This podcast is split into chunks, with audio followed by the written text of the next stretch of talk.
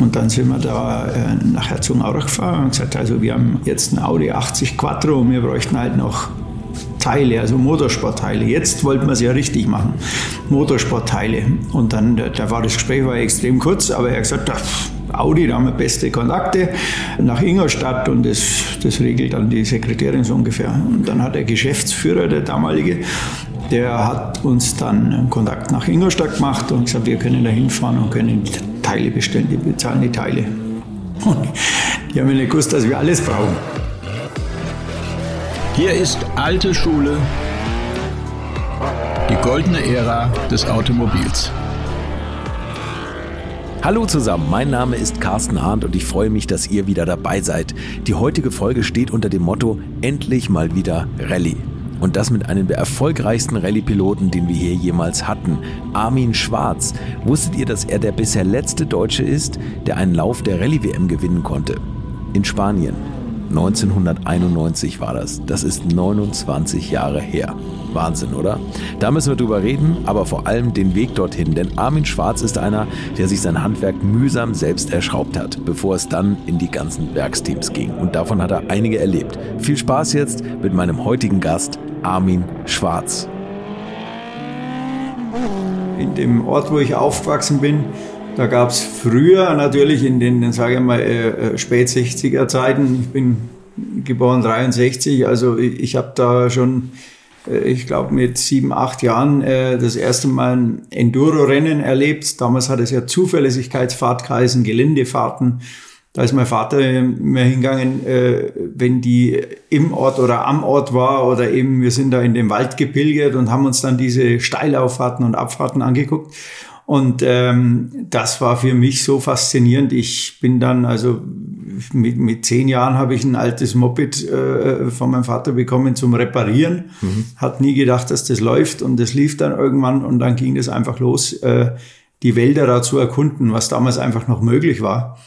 Und äh, ging dann später in, in Enduro-Bereich und Motocross-Bereich. Und dann war das auch naheliegend, dass das Interesse einfach als am, am Kfz war. Ich, ich habe dann Kfz-Mechaniker gelernt. Und der Besitzer, das war so, wie man sich einfach noch erzählt. Heutzutage muss ich sagen, erzählt. Äh, es gibt ja nur noch sehr wenige, die einfach so mit Leidenschaft eine Werkstatt betreiben, wo repariert wird. Und mhm. das war damals einfach so, war eine Fiat Lancia-Vertretung. Äh, und äh, dort habe ich eine Lehre dann angetreten. Der Besitzer ist selbst äh, Rallye gefahren und Suchfahrten ja, okay. und Bildersuchfahrten und alles, was halt Autoslalom, also alles, was im Prinzip da regional möglich war. Und da habe ich sehr schnell, also in meiner Lehre am Nacht, nach Feierabend sofort mit dem Auto repariert, weil einfach, das war einfach äh, ein Rieseninteresse und, und mhm. geil, das Auto zu reparieren und da mitzufahren und diese Atmosphäre beim, beim Rallye und Slalom und so weiter zu erleben. Und da kam ich dann erstmalig mit dem Auto in Berührung mhm. und äh, durfte dann auch mal ein, ein, Auto von ihm fahren, also das er gefahren ist, bei einer Probefahrt und über die Probefahrt äh, hinaus äh, kamen ja mehr Probefahrten und irgendwann äh, ging es das los, dass äh, meine Arbeitskollegen und ich, äh, als der Walter die Monte gefahren ist mit dem Fiat, das war 80.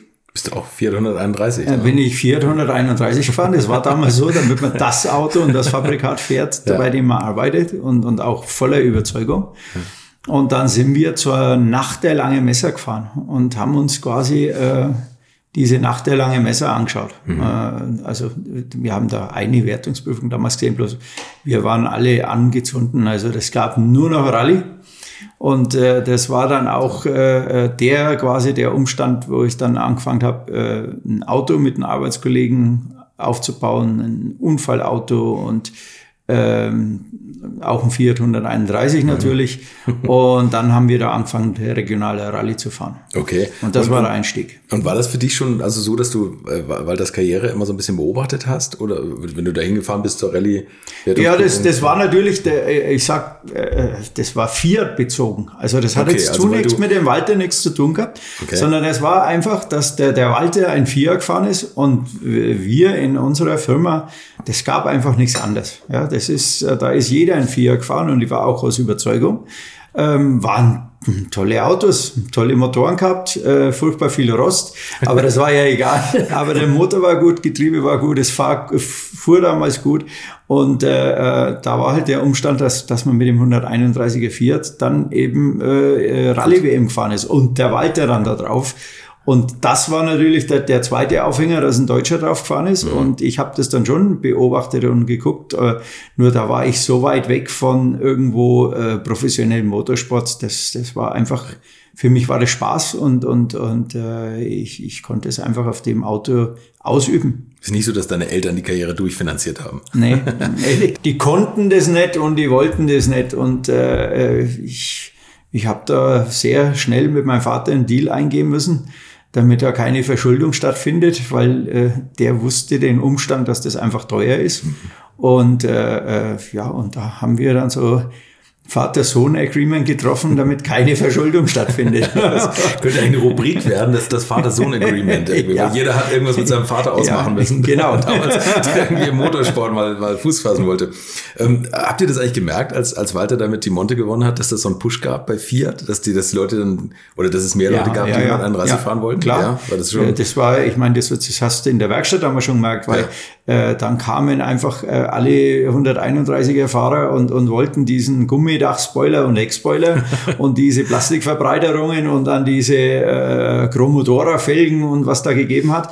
Und da wurde richtig Tuning betrieben. Also das, das hat schon richtig einen Push gegeben, hat da der Marke einfach mehr Sportlichkeit gegeben. Ja, Wahnsinn eigentlich. Ne? Ja. Ich glaube, die Plastikverbreiterung wollten sie aber, um den Rost zu kaschieren, oder? Ja, unter Umständen, ja. okay. Und dann bist du, bist du erste lokale Rallyes gefahren, also erstmal auf Fiat. Und, äh, und da bist du aber auch gleich mega erfolgreich gewesen, ne? Ja, zum also Anfang äh, eigentlich die erste Rallye äh, bin ich dann mit meinem mit dem Chef seinem Auto gefahren und wir sind da auf Anhieb äh, äh, Siebter geworden. Bei mhm. so, einer, aber das war aber auf Anhieb Siebter, also das ist ja, schon klar, das, das war sehr gut.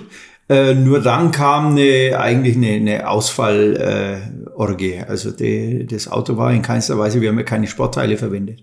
So, okay. wir, wir haben im Prinzip ein, damals ein, ein 131er äh, Fiat, ein Viergetürer äh, umgebaut als Rallyeauto, mhm. wussten nichts von der Homologation und gar nichts, sondern wir haben einfach einen mhm. Käfig reingemacht, haben da Schalensitze und, und Gurte reingemacht und sind so gefahren, wie der war. Also zunächst einmal unter, un, ohne Unterfahrschutz, ohne irgendwelche Verstärkungen, ohne irgendwas. Mhm. Ähm, und äh, ich kann mich äh, sehr gut noch dran erinnern, diese ersten Rallyes, das waren ja Club-Rallyes. Da waren die Wertungsprüfungen, waren glaube ich 600 oder 800 Meter nur lang. Und wir kamen also wir haben uns von der Rampe runter im Prinzip erst einmal in das Rotbook eingelesen, äh, was schon da nicht funktioniert hat, und haben uns quasi an den äh, hinter uns fahrenden drangehängt, der uns dann quasi überholt hat nach der Rampe und kamen an eine Wertungsprüfung hin an, auf dem Feldweg. Ähm, und da waren dann 30 Autos vor uns gestanden. Und sobald wir ankamen, sind alle, die ankamen, sind sofort ausgestiegen und losgerannt. Und wir dachten, da ist ein Unfall auf der Wertungsprüfung. Die rennen da jetzt alle hin und sind dann auch mitgelaufen und haben festgestellt, die gucken sich die Prüfung an. ja, weil das war damals, äh, war das die einzige Möglichkeit, um mehr zu wissen, äh, einfach die Strecke abzulaufen. Ah, okay. Und äh, äh, das, das war dann ein ganz lustiger Umstand, weil man, man hat festgestellt, man braucht erst einmal Kondition, damit man überhaupt die 800 Meter sieht. Ja.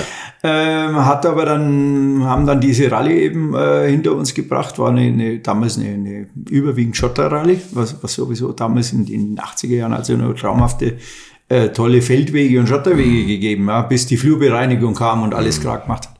Und äh, insofern sind wir da äh, eben in diese Rallye reingewachsen und im Nachgang haben wir dann festgestellt, damit wir natürlich viel mehr brauchen. Also wir brauchen Unterfahrschutz, wir, wir brauchen andere Stoßdämpfer und so weiter und so fort. Und so haben wir dann uns dahin gehangelt. Wie gesagt, es gab dann diese Vereinbarung mit meinem Vater und es musste alles verdient werden. Also ich habe dann dafür sehr viel gearbeitet mm, und habe auch äh, dann in das Auto investiert äh, und dann kamen halt einfach Gebrechen, ja, weil wir haben irgendwas verstärkt und irgendwas ging kaputt.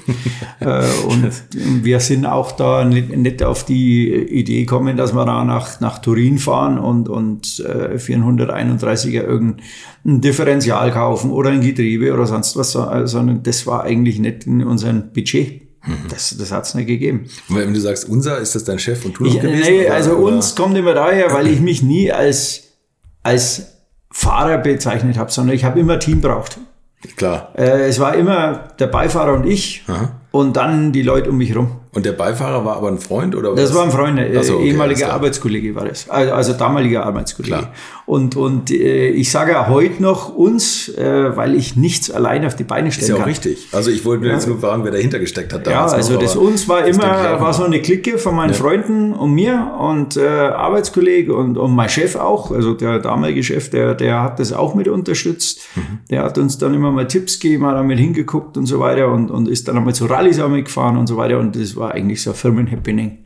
Ja. Das ist ja auch, das ist ja, genau diese Romantik, die heute ja. so ein bisschen verloren gegangen ist. Ja. Ne? ja. Vielleicht bei, bei Hobbyrennen ist es noch so. Und das war ja damals noch Hobby. Es war alles Hobby, ja. Und ja. Äh, ja, aber dann bist du im nächsten Jahr, konntest du schon sehr auf dich aufmerksam machen. Du bist dann ein, ein Mia Fiori gefahren.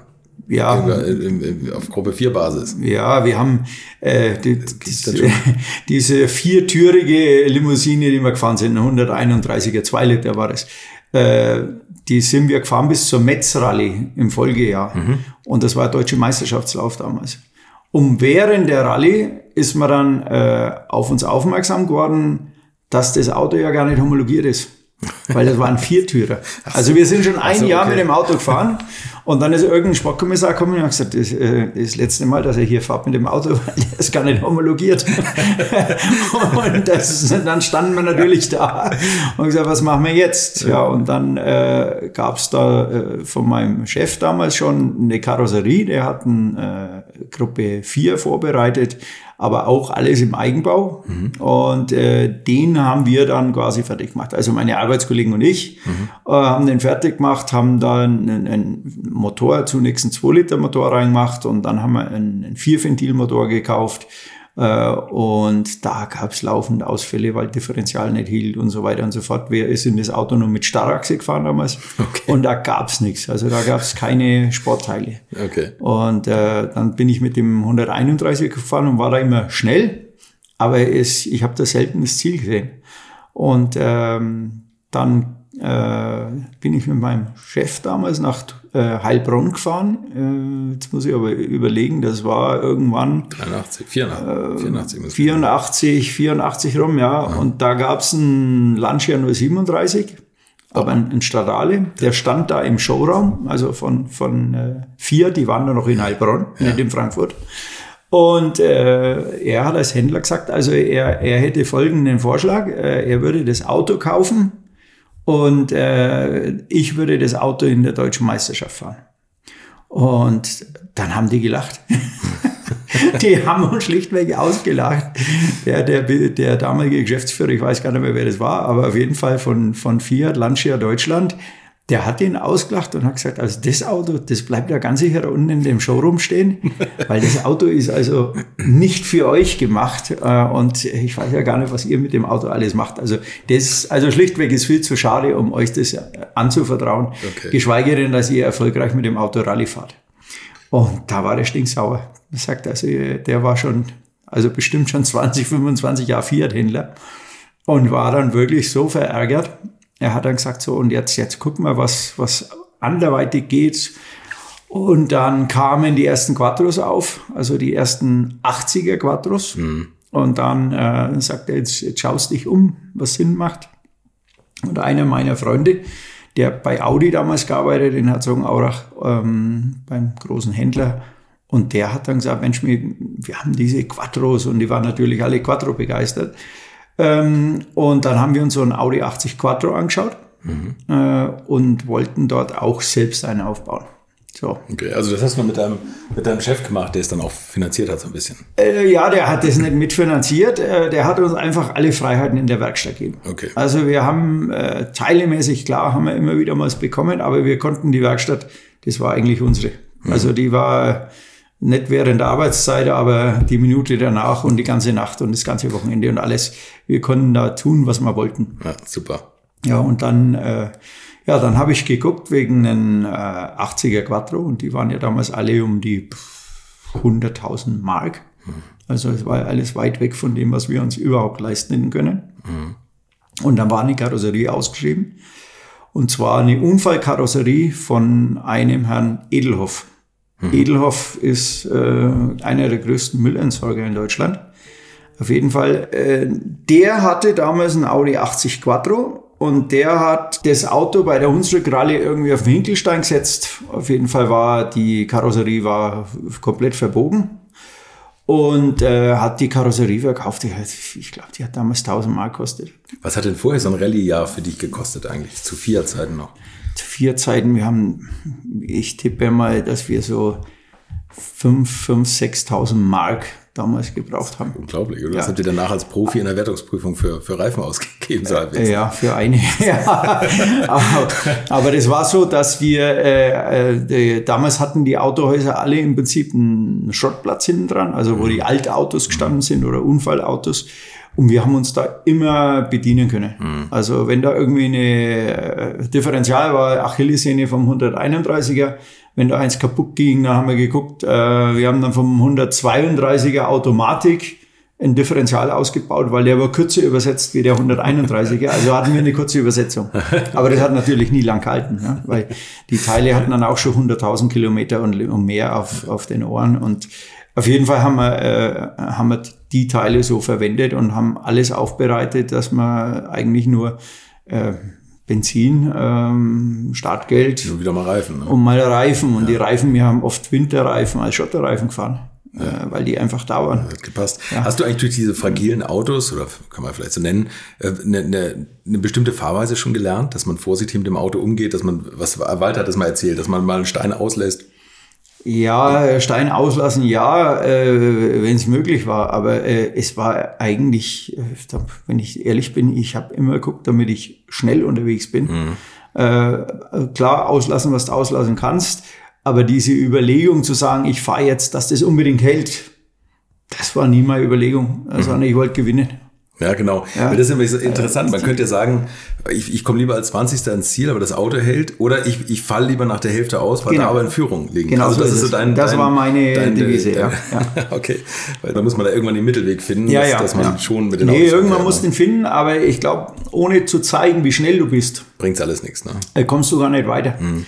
Weil dann fährst du immer auf 20 und das kann, musst du dann selber finanzieren und äh, das, gibt ist kein Quatsch, Ergebnis. ne? Ja. Da kommt keiner und sagt, wow, der kann's. Der kann's, der hält das Auto so Ja. schön sauber. Nee, der, das brauchst nie putzen, der hat keine Beule, die Reifen halten das ganze Jahr, aber Das äh, bringt nichts. äh, das bringt nichts. Hast du eigentlich mal zu der Zeit, außer den Ausfällen, was natürlich ja eigentlich easy zu handeln ist, aber mal einen Unfall gehabt, der, der dir das kurz, wo du kurz gedacht hast, oha, hier kann man sich auch wehtun bei einem Sport? Erst spät. Das ging erst in der Profizeit los, ne? Also wie, aber das, da muss ich sagen, du hast so einen Selbstschutz, Mhm. den du ja entwickelst. Und du hast auch immer eine Erklärung für dich, Mhm. warum der Unfall jetzt war. Und dass du im nächsten Mal magst du den nimmer. Im Endeffekt, äh, wenn, wenn Rennfahrer, Rallyefahrer, egal welche Piloten, die mit Geschwindigkeit zu tun haben, ob Radrennfahrer, sonst wie, wenn die ehrlich zu sich selber sind, dann suchen die einen Umstand, warum das so war und das kommt nimmer vor. Das kommt wieder vor, sobald du das nächste Mal wieder an die Grenze gehst. Ja. Und du musst ja an die Grenze. Ja. Ja, jetzt kannst du sagen, ja, es gibt da welche, die machen mehr Unfälle. Ähm, die haben vielleicht ein bisschen weniger Talent. Die passen ein bisschen weniger darauf auf, auf den Umstand. Kann sein. Aber das Risiko müssen alle gehen. Ja. Der eine kann das besser kompensieren, der andere weniger. Der hat dann weniger Unfälle. Aber im Endeffekt musst du immer an die Grenze gehen. Das ist ja beim Rallye-Sport immer noch mal Ja. viel, viel heftiger als bei der Rundstrecke. Die Rundstrecken sind ja alle entschärft worden. Da fährst Ja. du raus über die Betonfläche, wieder auf die Strecke zurück. Ja. Kriegst vielleicht eine Durchfahrtsstrafe, weil du die durchgezogene Linie überfahren hast. Ne? Ja, ja, Bei der Rallye ja. ist nichts. Da ist Nee, ist Auswahl. nichts, kein, aber, aber das ist ja der Umstand, Ja, der das ist interessant ne? macht. Da können welche mit umgehen, die anderen können gar nicht mit umgehen. Ja, ich ich kenne da so, habe so eine Anekdote, wo ich mit, mit Bernd Schneider und, und Frank Bieler, mit denen ich gut befreundet war, wir haben, hatten den gleichen Manager lange Zeit, ähm, haben alle drei einmal in Monte Carlo gelebt und irgendwann äh, haben wir über Monte Carlo gesprochen beim Mittagessen und ich habe gesagt, ich zeige euch mal Monte Carlo. Wir fahren mal Col de Madon. Äh, und dann sind wir da die Berge hochgefahren und das erste Mal, wie wir vom Berg weggefahren sind, und das war einfach 300 Meter freier Fall, haben die mich angeguckt, haben gesagt, Dreum, du, das ist ja nie die Strecke, die ihr fahrt. Also die konnten den Umstand, dass du da entlang fährst mit Slicks, äh, möglicherweise noch mit Eis oder unerkannten Eis, das konnten die nie, äh, das, das war für die Fremdkörper. Ja, auf jeden Fall das, das halt äh, zu, zu Grenzen und, und wie Rallyefahrer, äh, es muss immer passen. Mhm. Ja, und das, das klingt vielleicht äh, blöd oder, oder, oder auch äh, wird ein normal Mensch gar nicht verstehen, dass du als Rallyefahrer, du musst mit jedem Umstand oder mit jedem Hindernis oder mit jedem äh, auch Zuschauer, äh, musst du umgehen, äh, dass das passt. Mhm. Du, du kannst auch nicht äh, sagen, in Australien, ähm, wo die Wege einfach, die sind zwischen die Bäume durchgeschoben. Wenn du mit 180 fährst und sagst, naja, äh, da habe ich ja noch ein bisschen Platz oder äh, das wird schon passen. Würdet ihr eigentlich auch so gerne wie ich manchmal neue Länder mit einem Oldtimer erkunden, aber ihr scheut euch die lange Anreise auf Achse oder die teuren Transportkosten? Dann gibt es eine der coolsten Alternativen, von denen ich bisher gehört oder in zahlreichen Artikeln gelesen habe und das sind die Eckis Oldtimer Rally Reisen durch Costa Rica luxuriöse zehntägige Urlaube und zwar in Minigruppen mit Oldtimern, die ihr vor Ort aussuchen könnt. Und nein, mir hat die Sonne nicht den Kopf zerbraten und ich rede jetzt auch nicht vom schättrigen Ford Fiesta der Billo Autovermietung. Ihr habt die Wahl zwischen zum Beispiel Mercedes SL, Porsche 911 oder Range Rover Classic. Und das ist sowas von cool, denn es sind immer maximal vier Autos inklusive Servicefahrzeug unterwegs und es geht natürlich nicht um Geschwindigkeit, sondern einfach nur darum, auf entspannte und ganz wunderbare Art und Weise Land und Leute zu erkunden erkunden und es ist ein Urlaub, also gibt es auch Strandtage. Und wer schon mal in Costa Rica war, der weiß, dass es ein sicheres Reiseland ist mit grandioser Flora und Fauna, mit Vulkanen, Regen und Nebelwäldern und irren, irren Stränden. Und mit den Fotos könnt ihr auf Instagram noch die Freunde zu Hause richtig neidisch machen. Ist ja auch nicht ganz unwichtig heutzutage. Schaut es euch auf jeden Fall mal im Netz an. Und als ich das erste Mal auf der Seite war, konnte ich es gar nicht glauben, dass jemand sowas organisiert. Und dann braucht man noch nicht mal den eigenen Klassiker schmutzig zu machen. Und mit Range Range Rover oder R107er SL die Landschaft erkunden. Es könnte schlimmer kommen. Es gibt übrigens verschiedene Routen. Mein Tipp wäre die La Carrera Costa Rica und auf der Route werdet ihr mich früher oder später mitfahren sehen. Das garantiere ich euch. So, jetzt hört ihr hier noch die Webseite und da gibt es eine ganz einfache, nämlich rally-rally.com. Und ganz wichtig, Rally wird hier R-A-L-L-Y geschrieben rally-rally.com. Am besten gleich draufklicken, Seite abspeichern und möglichst schnell buchen, denn es sind kleine Gruppen und Inga und Ingo, die das organisieren, sind wirklich mega nett und Ingo ist auf mich gekommen, weil seine Mitfahrenden immer alte Schule hören. Also Geschmack haben die, die da mitfahren auch und ihr sollt jetzt auch weiter alte Schule hören. Bis bald in Costa Rica. Wenn das nicht passt, dann hast du einen mega Unfall. Und das Gleiche ist mit, mit Zuschauern, wo viele sagen, kann ich nicht verstehen in die 90er Jahre, das dass da so wenig passiert genau, ist. Ja. Das ist auch das, wie, wie der Rallyefahrer mit dem Umstand umgeht, Zuschauer. Mhm. Das haben wir heute, heute hat das alles, ist verboten. Mhm. Es gibt eine No-Go-Zone und dann, dann steht da maximal ein, ein, ein Fotograf mhm. und den holen die noch raus, wenn die, wenn das Safety-Fahrzeug kommt. Aber der Umstand ist für einen Rallyefahrer immer gleich. Du solltest den Baum nicht treffen, du solltest keinen, natürlich keinen Zuschauer umfahren, du sollst auch keine Steine treffen, du, weil es immer eigentlich eine riesen Konsequenz hat. Mhm. Und ist beim Rennfahren anders. Also wenn, wenn wir gerade bei, bei dem sind, bei dem Umstand, ich, ich gucke mir gern nach wie vor Formel 1 oder ich, ich gucke auch 24 Stunden Le Mans, Nürburgring, äh, ich gucke mir das einfach gern an. Äh, äh, auch wenn viele sagen, das wird uninteressant. Aber äh, ich sehe eigentlich oder schaue mir Rennen anders an, mhm. weil ich auch, wenn ihr heute guckt, die modernen Rennstrecken mit Betonauslaufzonen. Ja, jetzt hat man vor kurzem den Umstand mit Kiesbett, äh, wo war das, wo Verstappen im Kiesbett war, äh, wo sie im Mugello gefahren sind. Da gibt's noch Kiesbetten. Ja die, die Jungs haben das gar nicht am Schirm, damit das Kiesbett ist Ende ja. Rennen, ja, genau. sondern die haben einfach eine weitere Linie fahren über ihren Beton, wenn die irgendwo von der Ideallinie wegkommen, fahren wieder rein, das Rennen geht weiter. Ja. Da gibt's vielleicht eine Penalty, also eine 5-Sekunden-Strafe, Genau, weil der irgendwas genutzt hat. Keine Konsequenz. Aber es hat keine Konsequenz mehr. Und das ist, glaube ich, ja der, der Umstand, äh, aber da komme ich ins Philosophieren, weil ähm, der, der, der Lebensumstand, es gibt immer mehr Vorschriften, es wird dir immer mehr abgenommen und immer mehr äh, wird von außen entschieden, wie du dich zu verhalten hast. das ist so ein Vollkasko-Leben, ne? Ja. Langsam. Und beim Rallyefahren ist es in keinster Weise der Fall.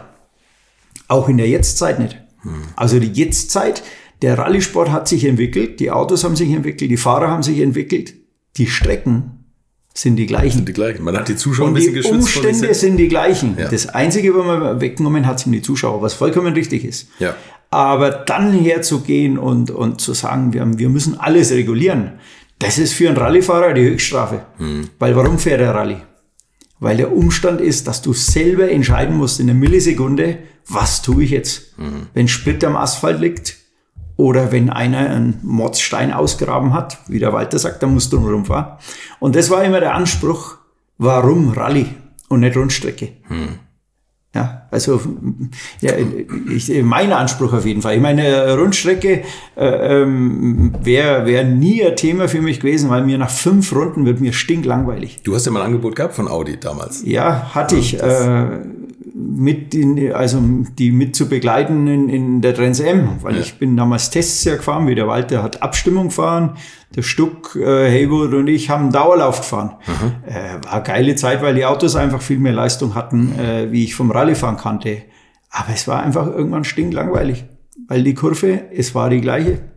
Dumm und, und der, der, mi- mich hat es nie gereizt, diese äh, wirklich auf den, den Zentimeter genau zu bremsen, Zentimeter genau einzulenken und dann im Rennverkehr diese Linie noch zu verteidigen, äh, was ja der Rennfahrer schlichtweg macht und, und was also ein Hintergrund ist, wo er sagt, das ist geil. Ja, ich bin jetzt ein paar Mal 24-Stunden-Rennen gefahren mit einem Freund von mir mit so einem total schrägen Konzept, äh, alles auf Horst. Ich weiß nicht, ob du diesen Film da kennst, Bang Boom Bang. So, kenn ich, ja. Ja. Genau, da gibt's ja den Moment, wo einer da auf das Pferd wettet, das Horst heißt, und sagt, alles auf Horst. Diese Selbstironie, also nicht selbst alles so ernst nehmen. Und ich habe gesagt, ich fahre nur mit, wenn, wenn das locker ist. Und wir sind da das erste Mal hingefahren zum, zum VLN-Rennen, weil wir brauchten ja äh, die Lizenz, ne? Die Lizenz. Äh, da haben wir, einen, einen, ich glaube, vier Räder mit gehabt, ein, so, so ein äh, Baumarktwagenheber, äh, ein Radkreuz und die haben uns alle schräg anguckt. Und mich vor allen Dingen, weil die, sagen, die also- haben, äh, äh, ich habe dann Räder gewechselt und dann kam jemand vorbei und gesagt, wieso wechselst du Räder? Ja, weil es gemacht gehört. äh, ja, also das war äh, Unverständnis. Aber das ist Motorsport.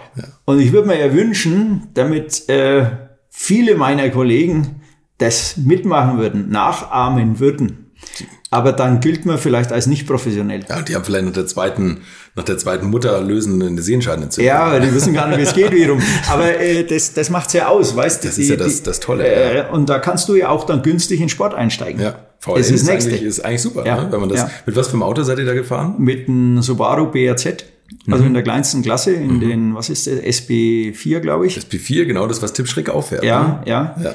Aber äh, Tim bastelt ja ewig am Auto rum. Wir haben unser Auto gelassen, wie das ist, und äh, sind, sind dreimal gefahren, sind äh, aber leider, nee, zweimal sind wir ausgefallen, einmal sind wir angekommen, äh, aber sind ein paar VLN-Rennen gefahren. Und da muss ich sagen, Nordschleife ist natürlich die beste Sonderprüfung mh, am Asphalt. Ja. Also das ist eine Rennstrecke, die einfach, äh, da bist du wieder bei dem Umstand, verzeiht nichts. Bist du, bist du auf der Nordschleife, ähm, hast du lange gebraucht, um die zu, zu lernen oder so Nee. zu inhalieren? Nee. Wahrscheinlich nicht. Nee, ne? Das, das nicht. zeichnet euch Rallyefahrer ja auch mal Ja. aus, dass ihr so ein phänomenales Gedächtnis habt. Ja, das ist, du brauchst ein sehr gutes Bildgedächtnis und, und äh, es hilft äh, sehr, sehr viel weiter. Ich, ich, ich behaupte jetzt einfach mal, der das nicht hat, wird sich schwer tun, beim Rallyfahren auch einen Aufschritt zu machen. Also Kurven zu beschreiben und so weiter, weil du brauchst immer Fixpunkte, dass du dir merken kannst, äh, im finnischen Wald oder bei einer Schwedener Rallye, äh, Schwedener Rallye, wo alles weiß ist im Idealfall, dann hast du gerade noch Waldeingang, Waldausgang, der erkenntlich ist, der Rest ist weiß.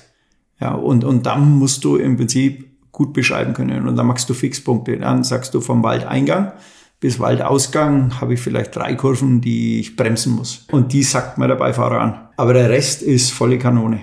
Und wenn du dann rauskommst, dann geht es wieder bis zum Bauernhaus hin, äh, geht es wieder volle Kanone. Also das sind dann die Sachen, die einfach, ähm, hat jeder so seine eigene Strategie. Mhm. Aber das sind so Sachen, wo ich mir im Prinzip bestimmte Sektionen auf einer Prüfung mit 40, 50 Kilometer einfach nicht gemerkt habe, aber Sektionen mhm. Konnte ich dann durchgehen. Also ich konnte mich abend hinsetzen und konnte die Prüfung durchgehen.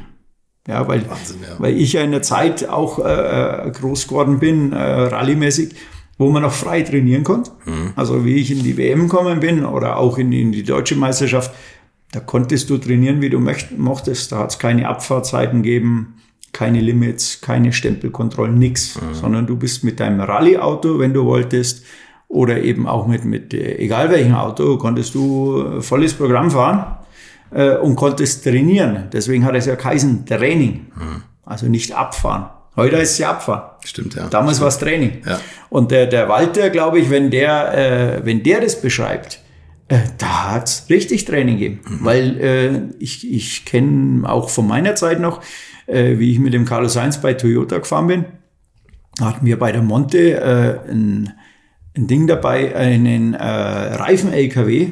Und der Reifen-LKW hat äh, uns für jede Wertungsprüfung frische Reifen gebracht im Training. Öffentlicher Verkehr.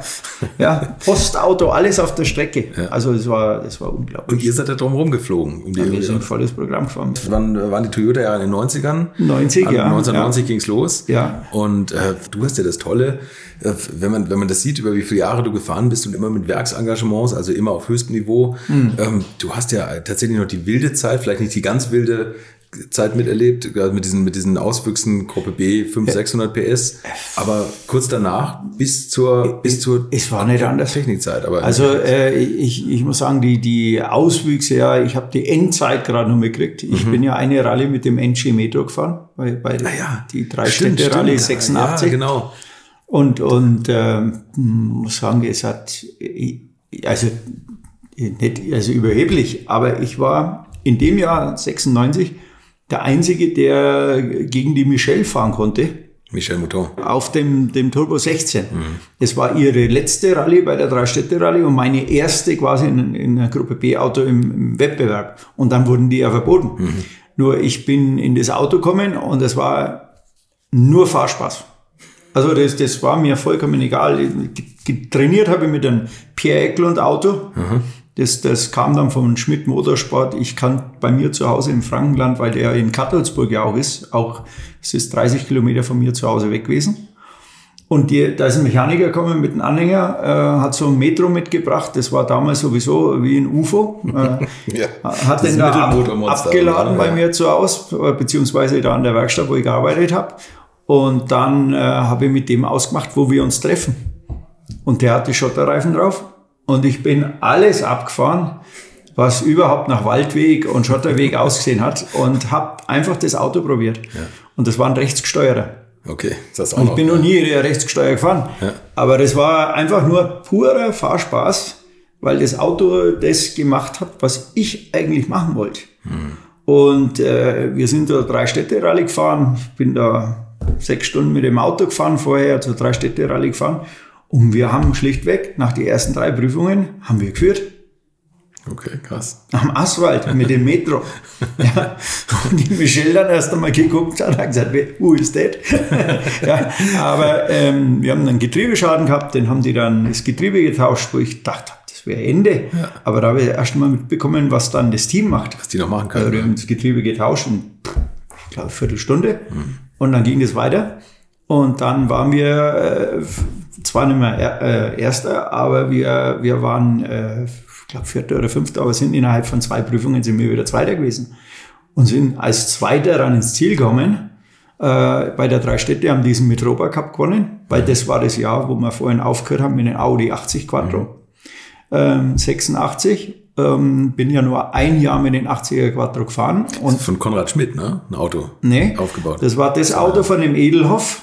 Ach so, okay. Wo wir ja, vorhin den. Cut ja, genau, genau, ja. äh, das ich gekauft habe dafür für 1000 Mark und habe quasi die Karosserie dann selbst äh, wieder fertig gemacht. Also die war verunfallt, haben dann die quasi die Karosserie, weil ich auch spenglermäßig viel gemacht habe, Lackieren Mhm. gemacht habe, weil man da kann man auch immer viel nebenbei machen und so weiter und habe die Karosserie selbst repariert und habe die lackiert und habe die dann aufgebaut. Aber du musstest ja die ganze Technik kaufen. Ja, da, Das war ja schon richtig Rallye-Technik, da oder? gab es dann eine, eine ganz nette äh, Anekdote auch, weil ähm, wir hatten einen, einen guten Kontakt ähm, zu Scheffler, also Scheffler, Herzogenaurach. Die haben damals die Autos bei, auch zum Teil bei uns in der Werkstatt machen lassen oder auch bei anderen Betrieben, aber da bestand ein guter Kontakt über den äh, Motorsportclub in Herzogenaurach. Äh, und da gab es auch einen großen Spediteur, die Firma Wormser. Und der war erst der Vorsitzende. Und der hat gesagt, Mensch, unser Ehrenmitglied ist ja der Georg Scheffler. Also nicht der jetzige Georg, sondern das war Das ja der der Sohn, Sohn. ja, der genau. hat mein Alter. Der, den, den, daher Der kenne ich ihn aus Herzogenaurach, Okay. der das leitet jetzt. Aber sein Vater, der, der äh, Georg Scheffler. Mhm. Und äh, der war Ehrenvorsitzender. Und den haben wir, oder beziehungsweise der, der Wormser hat dann immer bei dem Weihnachtsfeiern, weil er ist nur einmal im Jahr ist der natürlich gekommen, das war Weihnachtsfeier. Da gab es dann irgendwie ein wenig Ehrung und Abendessen und so weiter. Und wir haben den immer belabert, dass wir irgendwie doch irgendwo einen, eine Mark kriegen könnten oder irgendeine Unterstützung und so weiter. Und dann, dann hat er wieder gesagt, okay, die bestellt da Reifen und äh, die gehen bei unserem Fuhrmark. Und da haben wir drei Satz Reifen bekommen und es war natürlich die, die Unterstützung, die war Gold wert. Aber das ist tatsächlich, du Und- bist zu solchen Leuten gegangen und hast die belabert für drei Satz Reifen, ne? Also so, und, Ja. da, und nochmal und nochmal und nochmal jemanden. Ich hätte und jeden Angebot. Okay. Und äh, da war eben der Umstand, dass er immer gesagt hat, fahrt ein deutsches Auto. das war, weil die, die sind ja mit Fiat und den Italienern haben wir ja gar nichts. Es fahrt doch immer ein deutsches Auto. Und Dann ist naheliegend war Golf damals, Ah, ja. weil eben VW damals mit dem Golf auch gefahren ist. Aber äh, ich war, ich, Fronttrieb war nie mein, mein Thema. Äh, das, das hat man immer, wie- dieses Warten, dass du irgendwann wieder Gas geben kannst, äh, das hat einfach, das hat für mich immer zu lang gedauert beim Frontantrieb. Und äh, diesbezüglich war immer Heckantrieb eigentlich äh, das Auto, was ich gern gefahren bin. Und dann kam er eben an diesen Quattro. Quattro, ja. Ähm, und dann hat man ja deutsches Auto. Und dann hat mein damaliger Chef dann gesagt, Mensch, da auch ein, ein, ein, dann ein Ex-Beifahrer von mir, der leider schon verstorben ist, der war Polizist in Herzogenaurach, der hat dann gesagt, Mensch, wir müssen zu dem Georg Schäffler jetzt, da gehen wir mal hin. Der hat dann einen, einen Termin vereinbart äh, bei den Dr. Schäffler. Und dann sind wir da äh, nach Herzogenaurach gefahren und gesagt, also wir haben Audi, jetzt ein Audi 80 Quattro wir bräuchten halt noch Teile, also Motorsportteile. Jetzt wollten wir es ja richtig machen. Motorsportteile. Und dann, da, da war das Gespräch war extrem kurz, aber er hat gesagt, ach, Audi, da haben wir beste Kontakte ähm, nach Ingolstadt und das, das regelt dann die Sekretärin so ungefähr. Und dann hat der Geschäftsführer, der damalige, der hat uns dann einen Kontakt nach Ingolstadt gemacht und gesagt, wir können da hinfahren und können die Teile bestellen, die bezahlen die Teile. Und die haben ja nicht gewusst, dass wir alles brauchen. Wir haben ja, äh, wir haben all, äh, wir haben nichts gehabt. Da, wir haben nicht einmal Seitenscheibe oder sonst was gehabt. Das waren nur die Karosse. Da waren keine Türen dabei, gar nichts. Und, äh, und dann sind wir äh, losgegangen, haben einen Unfall, äh, auch einen Unfall 80er Quattro gekauft. Äh, wir hatten Frontschaden gehabt und dann haben wir halt die, die Türen ge- verwendet. Türverkleidungen, Seitenscheiben, also alles, die Zierleisten, das musste ja beim Gruppe A alles dran sein. Ach so, okay. Äh, das war ja also. Detailarbeit, Ja, original Armaturenbrett, wo original Schalter verwendbar waren und so weiter. Und das musste ja alles dran sein. Und für den Rest, Motor, Getriebe, Hinterachse, Antriebswellen, Fahrwerk, äh, sind wir nach, also nach Ingolstadt gefahren. Und äh, das ich auch nie vergessen. Da, wir haben diese, diese Karosserie da fertig gehabt, die stand dann bei meinem Vater in der Doppelgarage und äh, auf Böcke und hat da auf Teile gewartet. Und äh, wir haben dann äh, die, die Teile bestellt, konnten einen Teil schon gleich mitnehmen. Und die Rechnung ging ja zu Scheffler. Und es hat keine Woche gedauert. Dann kam ein Anruf vom Sekretariat von dem Geschäftsführer. Äh, ich hätte heute Nachmittag einen Termin äh, beim Geschäftsführer. Ich soll da kommen. Und da bin ich schon hingefahren mit ganz schlechten Gewissen. Und das war, ich weiß nicht, ob du das noch weißt, früher hat es diese Plotterrollen gegeben, wo die diese Ja. Endlosrollen. Ja, ja, ja, klar. Und das war wie im Film. Da war eine Endlosrolle im Büro gelegen und der war drin gesessen an so einem riesen Schreibtisch, so ein braune Eiche. Die- bevor ich was sagen kann, der hat ja entweder, entweder sie haben ein komplettes Auto gekauft oder Audi spinnt total. Der war also, der war komplett in Rage, weil da war jede Schraube aufgeführt äh, und, und war, ich glaube, ein Teilewert von 50, 60.000 Mark war das damals. Und dann gab es, oh, ja, ja, ja, gab das erste Mal hier zehn, zehn Minuten Moralpredigt. Und äh, ja, er hat gesagt, jetzt haben wir die Teile gekauft, und, äh, aber wenn das Auto fertig ist, dann sehe ich das da unten stehen, hat er gesagt. Das war nur so eine Eingangspforte äh, und, und da gab es noch dieses Verwaltungshaus und da soll man noch hinkommen. Und dann war es einmal so, dann äh, haben wir da mit meinen Freunden halt bei mir zu Hause diesen Audi zusammengebaut und waren da am Arbeiten und es war dann äh, ein paar Wochen später. Und dann äh, haben da drei, vier meiner Freunde haben bei Scheffler damals gearbeitet, aber in, im, im Wortgebrauch in Herzogenaurach hat man nur von der INA gesprochen. Also man arbeitet bei der INA. Bei der Ina. INA war bei Scheffler, hatte damals nur ein, ein Teppichwerk. Die haben Bodenteppiche hergestellt. Scheffler. Auch Innenraumteppiche für Fahrzeuge. Und Scheffler war die Marke Teppich, INA war Welslager. Und das haben die in, in, in, in äh, Herzogenaurach gemacht. Und dann kamen Hydrostößel und, und alle möglichen anderen Bauteile, die haben die auch schon gehabt, aber der, äh, überwiegend, also die Leute haben gesagt, bei der INA. Und dann äh, äh, haben auf jeden Fall Freunde von mir dort gearbeitet und äh, letztendlich war so, da ist ein, ist ein Auto vorgefahren und dann kam der Georg Scheffler.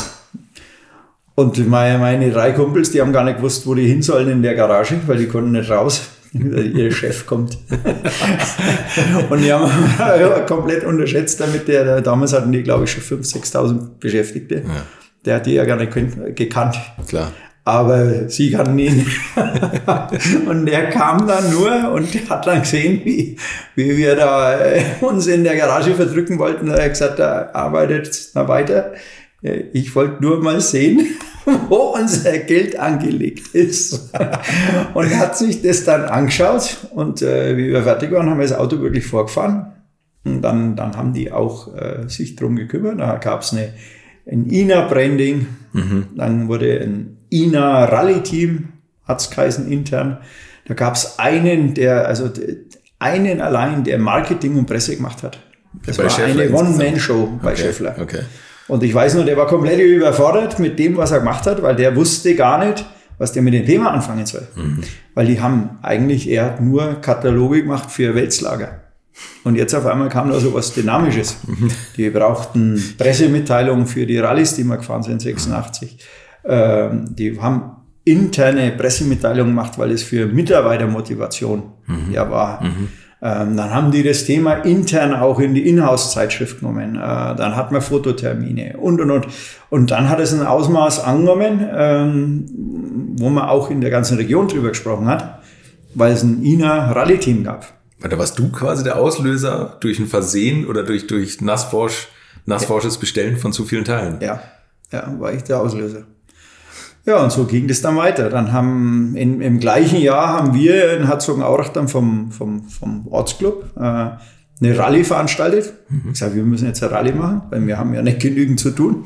Wir haben dann noch eine Club-Rallye gemacht in Herzogenaurach äh, und sind dort mit dem Scheffler-Auto gefahren. Und da, da kam dann der Dr. Scheffler hin und hat sich das angeschaut und äh, war in Herzogenaurach natürlich ein Riesenthema. Und so sind wir dann gefahren. Und äh, zum Ende haben uns da vier Punkte gefehlt mh, für die Meisterschaft, für diesen Mitropa Cup. Und das ging bei der Drei-Städte-Rallye äh, mit dem Gruppe A-Auto wäre das gar nicht gegangen, weil da waren 15, 16 Gruppe B-Autos am Start, also damals Quattros, Metro, Lancia Rallye und so weiter. Und unser größter Widersacher, der hat dann von Opel Ascona, nee, Manta 400 ist der gefahren, mhm. auch Gruppe B, gegen uns ein Gruppe A-Auto. Der hat für die Drei-Städte-Rallye ein Lancia Rallye gemietet. Und das war dann der Aufhänger, dass ich nochmal zum Geschäftsführer gegangen bin und gesagt habe, wir können das gewinnen, aber wir brauchen ein starkes Auto. Hm. Und dann lag das nahe, weil der Konrad Schmidt hat uns damals schon die Zulassung für den Audi 80 quasi gegeben, weil das war eine Versuchszulassung und wir konnten den gar nicht selber zulassen. Und da gab es schon Kontakt dann zu Schmidt Motorsport. Sie sitzen ja auch bei Nürnberg, glaube ich. Bei ne? Nürnberg, ja, ja in Kattelsburg. Aber der, da gab es keine Unterstützung, sondern der, wir haben mal dem Teile hin und wieder gekauft oder haben mal ein Auto ähm, am Prüfstand gehabt und mhm. solche Sachen. Aber da gab es noch keine Verbindung. Also ich habe das alles in Eigenregie mit meinen Freunden gemacht auch die Rallyes, die Einsätze und alles. Und Wahnsinn, aber habt ihr, hat der Scheffler das noch unterstützt, die laufenden Einsätze dann? Also, oder nur ja, es ist so peu à peu. Also die, die, das war erst quasi dieser äh, die diese permanente Tropfen ähm, am Wasserhahn und dann wurde der halt langsam etwas aufgedreht äh, bis hin zur Mitfinanzierung der Saison. Als Sie dann gemerkt haben, ja. ah, dass du auch geliefert hast, ja, das genau, ist wahrscheinlich ja. das Wichtigste gewesen. Wir haben eigentlich den, den glücklichen Umstand gehabt, wir sind äh, erste Rallye, was wir in den 80er Quattro gefahren sind, war die Sachs-Winter Rallye. Mhm. Äh, und die war äh, damals ja in der Nähe von Hannover, weil Braunschweig. Mhm. Und da ist ja wirklich das Who is Who der, der europäischen Rallye-Szene gefahren. Ja. Und wir hatten einen richtigen Winter. Und wir sind auf Anhieb mit dem Auto auf Platz zwei gefahren. Auf Anhieb. Und dann haben die uns rausgenommen, weil wir haben natürlich Eigenbau. Wir haben mhm. das Auto ja selber gebaut. Und da war ein großer Kühler drin. Äh, damals vom, vom äh, Urquattro haben die den Kühler verwendet bei Audi. Und man durfte in dem Gruppe A-Reglement diese Verstrebung in der Haube, die ja die Haube haben, mhm. durfte man nichts entfernen, sondern die hat man damals einfach eingeklopft, so dass die Haube zuging mhm. und der, der Kühler reinging. Und wir haben da so ein Stück rausgetrennt, dass der Kühler halt reinging. 10 mal 10 Zentimeter. Wenn überhaupt. Ja, und das haben die letztendlich, äh, war man natürlich nicht bei, äh, bei jedermann willkommen, weil kommt da irgendeiner aus Bayern und fährt da Platz zwei. Kommt da irgendeiner aus Bayern und fährt vorne mit? Das habe ich schon mal gehört im deutschen Rallye-Sport. Ja, genau. Das ist so diese Walter-Wiederholung. Ja, ne? und äh, dann hat uns da einfach, der, da war, war sicher jemand da, der gesagt hat, schau mal hin, die haben ja hier äh, Haube ausgeschnitten und so. Und der technische Kommissar hat dann gesagt, nee, nicht erlaubt, zack, raus. Und so sind wir zurückgekommen äh, und, und auch mit der Geschichte. Und dann haben, waren die in Herzogenaurach waren die natürlich äh, nicht auf uns sauer, sondern das Resultat war top. Mhm. Aber der Umstand, pff, dann fahren wir doch da gar nicht mehr. Mhm. Also wenn die uns nicht haben wollen, mhm. weil das war auch wirklich so, wir, war, wir waren da nicht unbedingt, äh, die haben da keinen so einen Senkrechtstarter braucht in der deutschen Meisterschaft. Und dann äh, haben wir uns dafür entschieden, was gibt's noch? Diesen Rallye mit Europa Cup. Es waren fünf Rallyes in fünf Länder, also Entschuldigung, acht Rallyes in fünf Ländern. Mhm. Und da sind wir in Ungarn sind wir gefahren, in Tschechien, äh, in äh, Italien, Österreich, Deutschland. Genau, das waren die Länder. Und da gab es so eine interne Privatfahrer-Europameisterschaft eigentlich. Mhm. Und die sind wir gefahren. Ich möchte euch noch meinen Partner dieser Folge vorstellen und das ist die Firma Kali.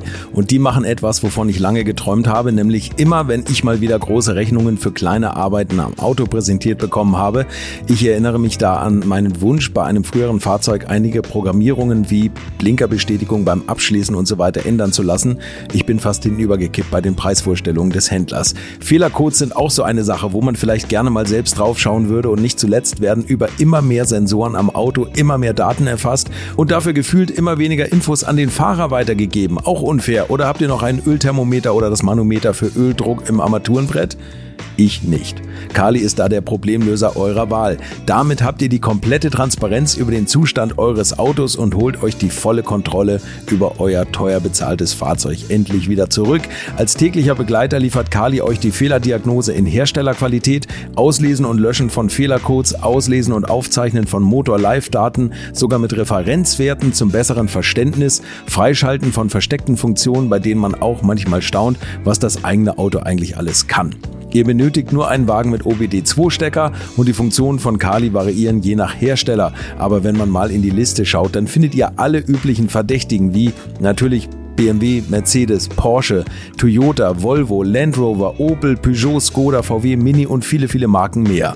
Alles lässt sich bequem über eine iPhone- oder Android-App steuern. Es gibt eine kostenlose Version, mit der ihr Basisfunktionen nutzen könnt und eine Lizenz speziell für eure Automarke oder bei Interesse auch für alle Automarken. Und wenn ihr jetzt 15% sparen wollt, dann nutzt den Gutscheincode Alte Schule in einem Wort geschrieben. Einfach Alte Schule bei der Bestellung im Gutscheinfeld eingeben oder klickt auf den Link in den Shownotes, damit der Code automatisch angewendet wird.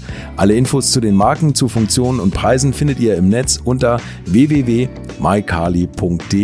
Kali wird mit C geschrieben. Und wie gesagt, den Link zum Rabatt auch nochmal bei mir in den Shownotes. Diese Rallyes. Und da sind wir tolle Rallyes gefahren. Wir konnten wirklich gut dazulernen, weil der, an, alle in jedem Land war der Anspruch anders und, und sehr hoch, weil es immer nationale Meisterschaftsläufe auch waren.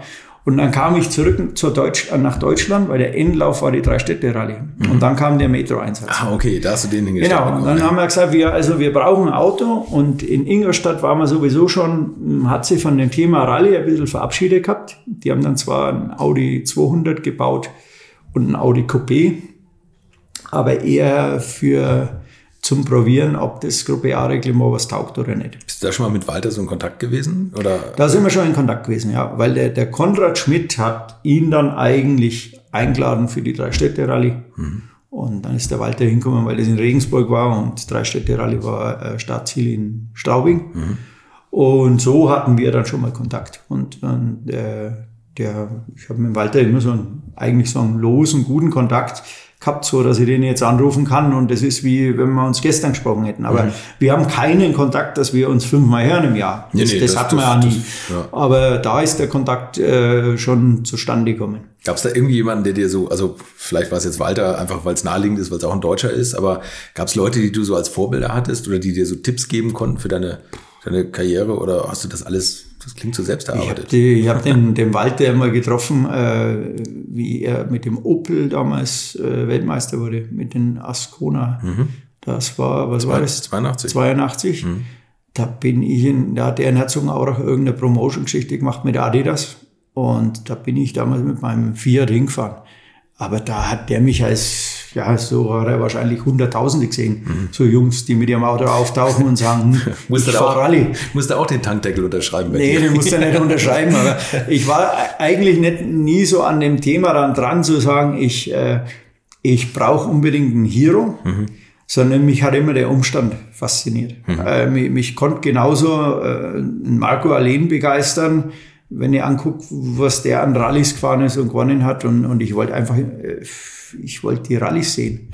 Mir, mir war das eigentlich dann, äh, ich, ich brauchte nicht einen, einen Hero.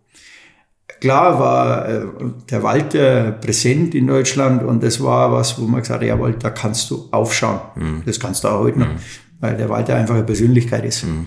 Aber der Umstand war für mich nie der Antrieb, Walter Röhrl, auch, ja. sondern der Antrieb war immer Rallyefahren. Mhm. Ein Auto zu beherrschen auf möglichst schwierigsten Terrain. Mhm ja, und äh, unmögliche Dinge möglich machen. Ja. Hast du eigentlich Probleme gehabt mit dem Vierradantrieb beim Audi? Weil ich das da war ja ein bisschen schwierig, das, das Auto in die Kurven zu drücken. Ne? Über, äh, überhaupt nicht. Das war im Gegenteil. Das war eigentlich im der, der Umstand war ja der, äh, dass, dass ich mit dem Metro gefahren bin, drei Städte Rallye, mhm. äh, weil der Konrad Schmidt hat damals ja Metro gemacht. Mhm. Und bei Audi konnten wir kein Auto mieten, weil das hat Scheffler versucht, ein Auto zu mieten und die haben gesagt, nee, wir haben eh Gruppe B, äh, die haben wir in dem Jahr, ja 86 haben sie zurückgezogen, ja die, ne? zurückgezogen, ja. weil die Unfälle waren und mhm. die wollten eigentlich kein Auto vermieten. Und dann hat der Konrad Schmidt gesagt, ja, warum fahrt er nicht im Metro? Und da war in Herzogenaurach schon mal Engländer, englisches Auto und äh, hin und her. Also die hatten alle keine Meinung so richtig zu dem Auto und haben wir trotzdem gemacht. Und das Auto war, also ich, mir hättest du geben können, was du gewollt hast. Hauptsache, das wäre ein Gruppe B Auto mit viel Leistung gewesen. Mir, mir war gar nicht bewusst, dass der Metro tatsächlich so gut ging, eigentlich. Aber ja, 450 PS gehabt. Ja, aber das war schon ein Zylinder Sauger, ein 3 Liter Saugenmotor. Und richtig aufgebaut. Ne? Was du sagst, das Getriebe kann man schnell richtig, wechseln und diese ganzen. Richtig, genau, war richtiges Auto. Konnte hinten die Hauben komplett ja. öffnen, alles. Ja. Ne? Das. Ja. Wahnsinn. Ja. So, und da bist du gefahren gegen die Weltelite eigentlich, ne? Michel Mouton vorne weg. Ja, gut. Und der, der, und dann, der Rest war Europa-Elite, sage ich Okay, mal, die gefahren sind. Aber trotzdem hat sofort funktioniert. Und ich habe dann, äh, wir haben dort den Mitropa Cup gewonnen und da muss ich sagen, da war ja der Scharnagel noch Pressesprecher bei, Bei Audi. Audi. Und der Scharnagel hat mich dann am Montag angerufen und hat mir gratuliert. Und darum, ja, ihn natürlich, den habe ich gekannt.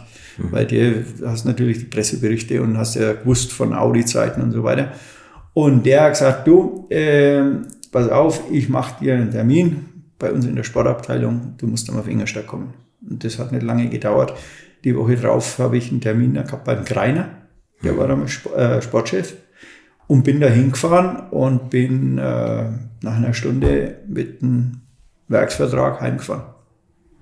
Die So. haben Und mich dann- dann für die deutsche Meisterschaft 87 im Audi fahren lassen.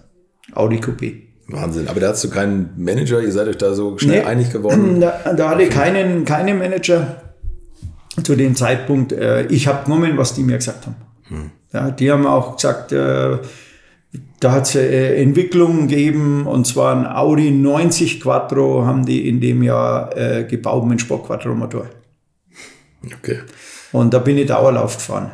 Da haben die eine, eine Stre Teststrecke gehabt, die war streng geheim, in Slusovice, also in Tschechien, Tschechien. Mhm. an der, also wirklich an der slowakischen Grenze, also ganz in, in äh, Koljose. Und da ist der Leo Pavlik, sagte der was? Der ist tschechischer Meister gewesen auf dem Audi Quattro. Ja. 85, also 84, 85, 86, dass die Gruppe B noch gelaufen in, in, in Tschechien. Und der war Verwalter von dem Gut. Und der kannte irgendwie Piech und Haumich, ich weiß es nicht, äh, äh, irgendeine Konstellation, dass quasi ähm, der, der Pavlik hat ein Auto gekriegt von Audi und dafür haben die eine Teststrecke quasi da drüben gehabt, wo alles abgeschirmt war. und da haben die schon immer ihre Prototypen getestet. Okay. Und da bin ich hingefahren, da war der Walter auch beim Test mit dabei. Und da konnten wir den Audi 90 Gruppe A mit, mit einem Sport-Quattro-Motor fahren. Und das war ja der 150, 200 PS mehr gehabt als wie das Coupé. Das Coupé hat 200 PS gehabt, war Ende.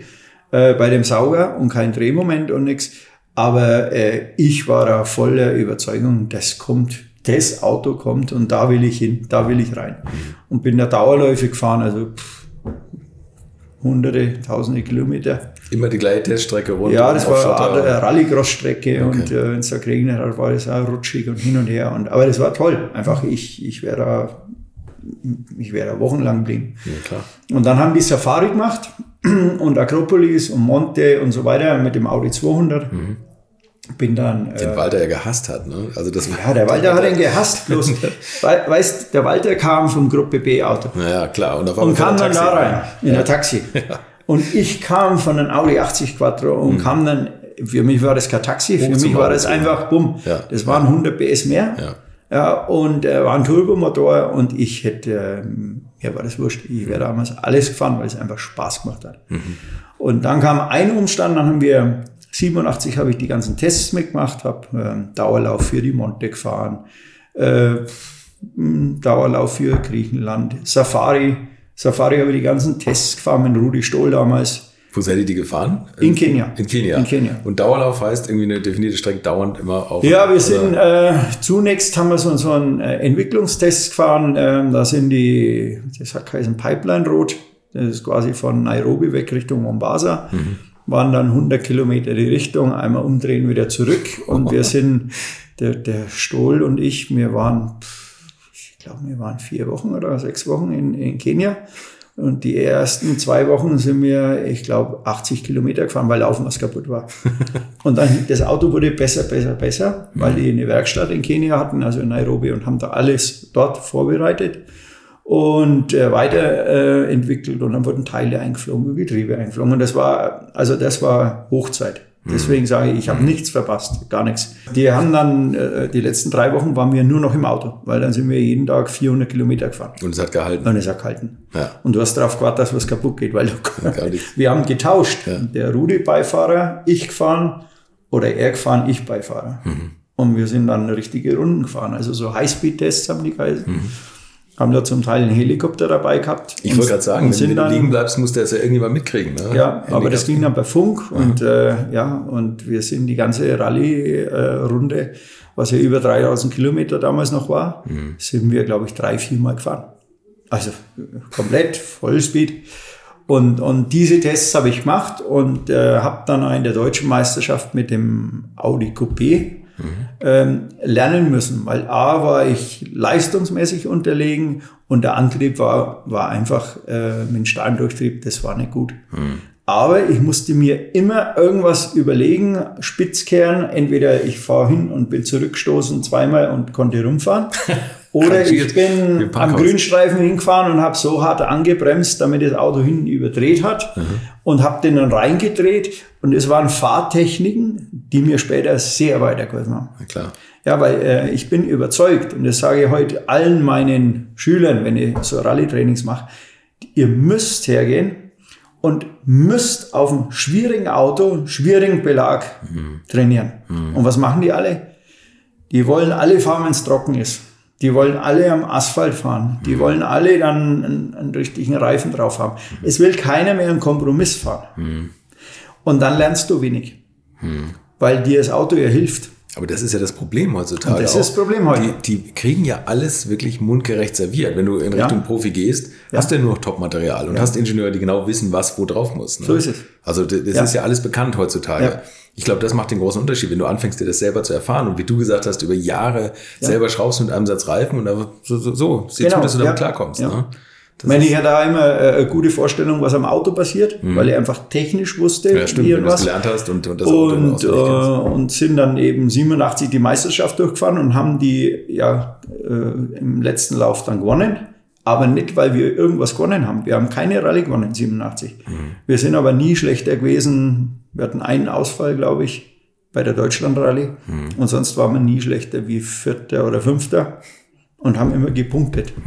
Genau, und das das war, das war eigentlich die, die Chance, Meister zu werden.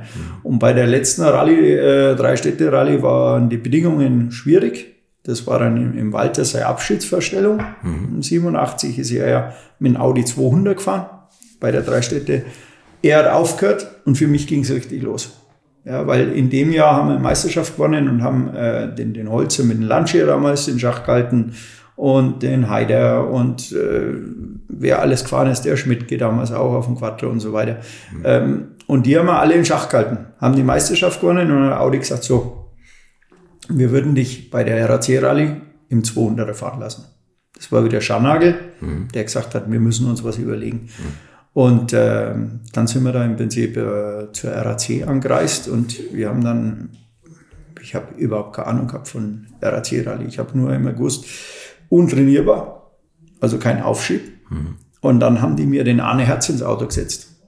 Und der Arne ist ja mit dem Mikola und mit allen äh, vielen anderen Fahrern die englische Meisterschaft gefahren. Die sind aber immer gefahren, weil es marktmäßig interessant war für Audi und weil die dann die Prüfungen am Jahresende nochmal für die RAC schon mal gekannt haben. Aber genau, Ja. du musst das eigentlich kennen aus den Vorjahren. die Muss Rallye, das wissen, ja, muss oder, das oder kennen. Engländer sein. Und äh, ich, wir sind dann hingefahren und ich habe immer den, den Arne dann hin und wieder mal, wie wir uns da, wir haben uns gekannt von der Safari her und so weiter und, und, und schon über das ganze Jahr hinweg, weil der Mikola mit dem Walter gefahren ist da in 87 bei den Rallyes. Mhm. Und der Mikola hat ja mit dem Arne die äh, Safari gewonnen in dem Jahr mit dem Audi 200. Mhm. Und daher haben wir uns gekannt. Und ich habe immer gedacht, bis wir dort waren, wir kommen zur RAC und irgendwo holt der Arne dann unter den Aufschieb raus von Mikola und wir fahren dann die RAC-Rallye. Und das Erste, was er gemacht hat, er hat eine Militärkarte im Auto ausgepackt. Er ist ein Moment, ich sehe nichts. Und er hat gesagt, das ist die Karte, die wir haben. Okay. Ja, okay. Und wie fahren wir da jetzt? Tatsächlich ohne Aufschieb. Und er hat keinen Aufschieb. Äh, Wie, ja, da waren die Prüfungen 30, 40 Kilometer lang. Äh, Und du, wir sind da im Bas damals gestartet, äh, war ein Jahr, wo es geschneit hat. Sind dann vom Bas weg, von der, von der Küste bis nach Schottland gefahren und in Schottland ging dann die Rallye eigentlich los. Die, die Prüfungen in den Schlossparks, das war zum Aufwärmen, das war keine Rallye. Und dann bist du in die Wälder gekommen und dann hat der die Karte aufgemacht und gesagt, du, ich sag dir jetzt immer genau an, da hört Wald auf und da beginnt Wald oder ich kann dir an den äh, äh, Höhenlinien sagen, es geht jetzt berg runter oder berg rauf, aber du musst, du musst gucken, was du siehst. Oh Gott, oh Gott. Und, äh, und dann ging das los. Und dann sind wir mit dem, äh, mit dem Audi losgefahren und ich habe den, den 200er, ich habe ich hab das Auto von Anfang an geliebt, weil das einfach Ruhe hatte. Das Ja, war das war langes, großes halt, ne? Auto. Ja. Ja, das, war, das hat im Prinzip Ruhe gehabt, hat Stabilität gehabt. Und das war nicht immer, also das war oft einmal zu eng, auch für das Auto, aber du musstest halt das Auto gerade haben und nicht quer. aber wir haben, äh, wir haben da auf diesen überhöhten Wegen, ich habe dann begonnen mit dem Auto immer zu spielen, weil du auf der Gerade immer das Auto schon bewegt hast. Weil wenn irgendwas kam, wo du reagieren musstest, hast du nicht erst das Auto aufpendeln können, sondern es musste in Bewegung sein. Und das haben wir fünf Tage lang gemacht und hat gemacht Bang und wir waren Fünfter. Seekrank darfst du nicht sein als Beifahrer. Äh, nee, ja, das hat, ihn- hat ihn gar nicht interessiert. Aber das war auch so, so ein Erlebnis da in, in, in England. Äh, Wir, die, wir haben, glaube ich, die dritte oder vierte Prüfung, äh, sind wir die zweitschnellste Zeit gefahren, äh, die wir gefahren sind. Und dann haben die vorgefertigte so, so äh, Namensschilder gehabt, weil damals haben die nur mit Kreide, haben die die Zeit hingeschrieben und dann den Namen dazu. Und dann bin ich hingekommen und dann haben die meinen Namen den ganzen Tag mit Kreide geschrieben. Und dann hat der Arne gesagt, nächstes Jahr haben die ein Schild für dich. Das werde ich nie vergessen. Das war einfach so, genau da will ich hin. Ja, Da will ich hin. Ja. Wahnsinn. Und, äh, und das war so der Einstieg dann in, in die WM. Tja, das war der Weg von Armin Schwarz zum Profi-Rallye-Fahrer. Dass er sich über so viele Jahre als Werksfahrer würde halten können, das hat er da vielleicht noch gar nicht geahnt. Aber über seine weiteren Jahre bei Audi und die Werkseinsätze für Toyota, Mitsubishi, Ford, Skoda und Hyundai sowie über seine aktuellen Projekte reden wir in der nächsten Woche. Und dann verrät Armin Schwarz auch, in welches Auto er seine letzten 50 Liter kippt. Versprochen. Bis dahin eine gute Zeit und bleibt gesund. Infos, Bilder und alles Wissenswerte unter der Internetadresse www.alte-schule-podcast.de. Alte Schule ist ein Podcast aus den WakeWord Studios.